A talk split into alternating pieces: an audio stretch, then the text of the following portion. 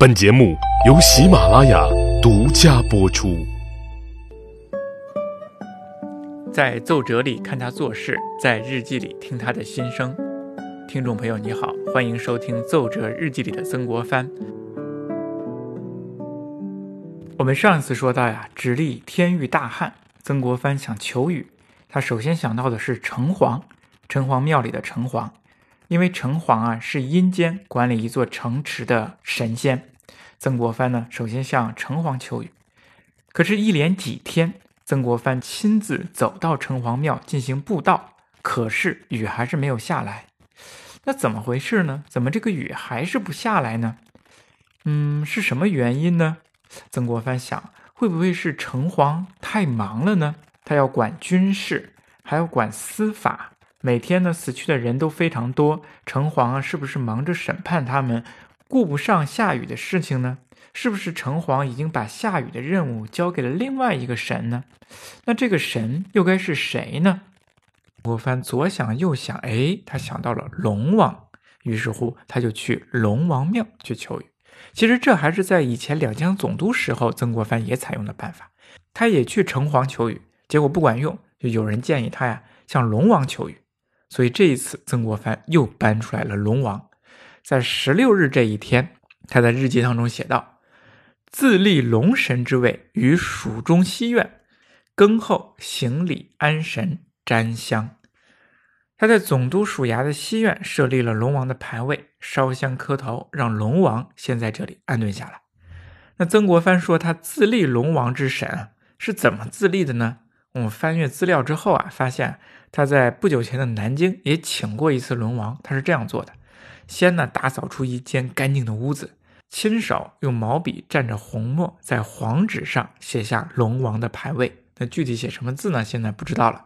然后三跪九叩，迎龙王进入房间，摒去众人之后，自己亲自读祭文，然后两跪六叩。这里注意啊，又是两跪六叩，所以说这个礼仪啊也是有等级的。见到皇帝才是三跪九拜，那么在这里只是两跪六叩。接着呀，他每天都要到这里去拈香行礼。尽管迎来了龙王之后啊，曾国藩为了保险起见，他还是不会怠慢城隍庙里的城隍。但是两者的顺序变了，一大早起来之后，他先到西院去给龙王磕头上香，然后再去城隍进行布道。慢慢的，由于自己啊年老多病，布道也不方便，于是他把全部的希望呢都寄托在了龙王的身上。二十日之后，就不再去城隍庙了，只在西院给龙王行礼。那求龙王有没有用呢？曾国藩心里也非常的忐忑呀。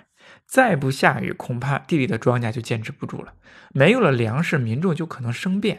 所以说，曾国藩这个时候又急得睡不着觉，不慎成寐，又成了这几天他日记当中的高频词。哎，你还别说，求龙王啊，也许还真的管用。到了二十四号这一天，情况发生了变化，这个天空当中的太阳啊，终于被隐去了。上午的时候起了风，太阳光渐渐的暗下去，乌云聚拢来了。小风一吹，吹翻了曾国藩正在翻看的书，他非常高兴，十几天的辛苦求雨啊，终于见了成效。但是呢，这一下午过去了。只见清风乱翻书，却没有看到半个雨点掉下来。曾国藩好不容易等来的喜悦，到了晚上却又转为了焦虑。他在日记当中写下：“是日两次将雨而未成，深以为虑。”虽然阴天了，虽然刮风了，但是雨没有下起来，怎么办？光刮风不下雨不行啊！可是啊，毕竟是刮了风，有了下雨的迹象。所以曾国藩认为，嗯，看来求龙王还是对的，因此曾国藩就彻底的不去城隍庙了，他直接到保定南门外的龙王庙去求雨。同时呢，他还听说直隶南部的邯郸县有一口井，井里边呢有一块铁牌，据说这块铁牌当地的人对他求雨非常管用。那曾国藩觉得不管怎么样吧，听说管用就赶紧派人去取去请。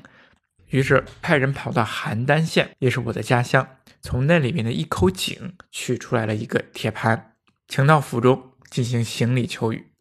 那以后每一天呢，曾国藩都要到南门外的龙王庙去求雨。到了四月十一日这一天，风雷并举，眼看就要下雨了，结果呢，却仅仅掉了几个雨点还是没有下雨。曾国藩心里纳闷怎么回事？还没有下雨？这求龙王呢，看来是对的。你看，两次都有了这种下雨的迹象，就是风风雷交加，就不见雨。那可是，不管怎么着，虽然风雷大作。但是呢，雨还是没下来，肯定是哪里出了问题了。到了哪里出了问题了呢？这求雨的方法不对，求雨的对象不对，所以曾国藩又会采用什么样的方法去修正自己的求雨对象呢？曾国藩是一个爱思考的人，在他求雨的过程当中呢，他可不是自己在那瞎想啊，他可不是搞什么封建迷信呢。啊，其实，在我们现代人看来，他确实在搞封建迷信。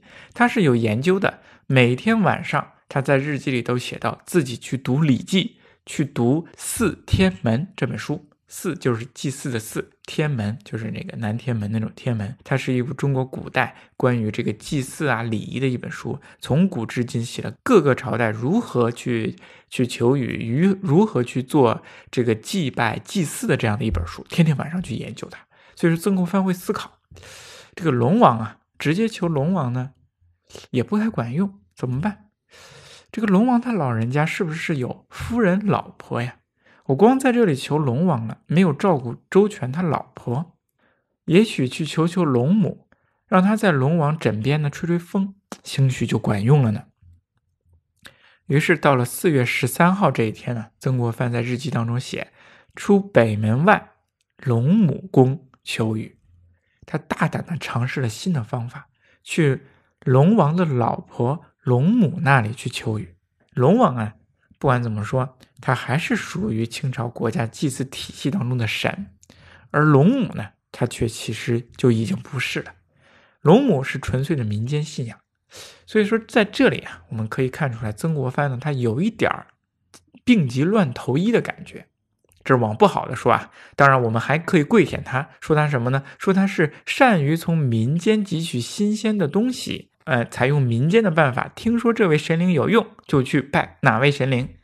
保定啊，有人说拜龙母有用，于是他就抱着试试看的态度去拜了龙母。他拜龙龙母的目的，可能还是。就是为了让这个龙母啊给龙王去吹枕边风，所以还不会冷落龙王的。那么这一天从龙母宫回来之后啊，他就干脆把龙王的神位从西院搬到了署内，而且这次有了新花样，他在龙王的神位下面呢放了一个土筐，里边呢有一只虾麻，虾麻虾就是这个龙虾的虾，麻呢就是蛤蟆的麻，这是什么东西呢？我不太清楚，但是我推测呢有可能是蛤蟆。虾麻嘴里呢有一卷黄纸，黄纸上写着“竹书”四十八个字。然后曾国藩在心里，为什么在神位下面放着一个虾麻呢？我也不知道。但是呢，我想可能曾国藩他们认为虾马应该是龙王的兵丁，口中呢含有黄纸一卷，应该是他们想让虾马给龙王送的信，让他赶紧过来降雨。那不过到底这个竹书。火字是什么意思呢？我也不知道。如果熟悉这些这些文化的朋友呢，我们可以留言一起来讨论讨论，交流交流，看看你有什么样的好想法没有。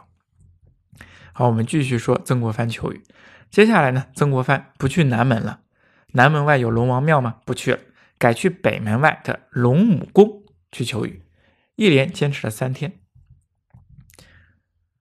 就这样，我们看。曾国藩为了直隶能够降下甘霖大雨啊，求城隍，求龙王，请铁牌，现在又去请龙母，真的是求爷爷告奶奶，非常不容易。那么雨到底下来没下来呢？遗憾，并没有。曾国藩焦急，每天心情都非常差，而且呢是屋漏偏逢连阴雨啊。啊，当然，这个连阴雨并不是说实际上下雨，而是指曾国藩的心情和困境。由于天久旱不下雨，瘟疫开始蔓延开来了。曾国藩在日记当中写道：“因天气久旱，人口多病，焦闷之至，不治一事，屡次小睡。”不少人都得了病了，这其中也包括他的家人曾国藩的孙子、孙女，还有他的儿子。四月底的时候，曾国藩坚持不住了，他郁闷的全身都没有力气。他在日记当中写了这样的一句话：“他说，余向在军中，欲及焦闷之时，或近日昏昏倦卧，盖由精力不足，志难帅气。近二日，日有此境况。这个时候的焦虑，焦虑到什么程度了？焦虑到了打仗时候最困难的时候。那个时候啊，真的是难，外有围兵，内无粮草。”怎么办？非常的焦闷，一焦闷，曾国藩就是体力全无，每天就近日昏昏想睡觉，精力不支，干不了一件事情。这个时候也是这样，这可咋整呢？当官当成这样，比打仗还心累。如果再不下雨，恐怕曾国藩坚持不住了。家事、国事、天下事，事事让他担忧啊。曾国藩到底怎么办？情况到底会有什么样的变化呢？我们下一次再说，谢谢你的支持，请你关注、点赞和分享，谢谢。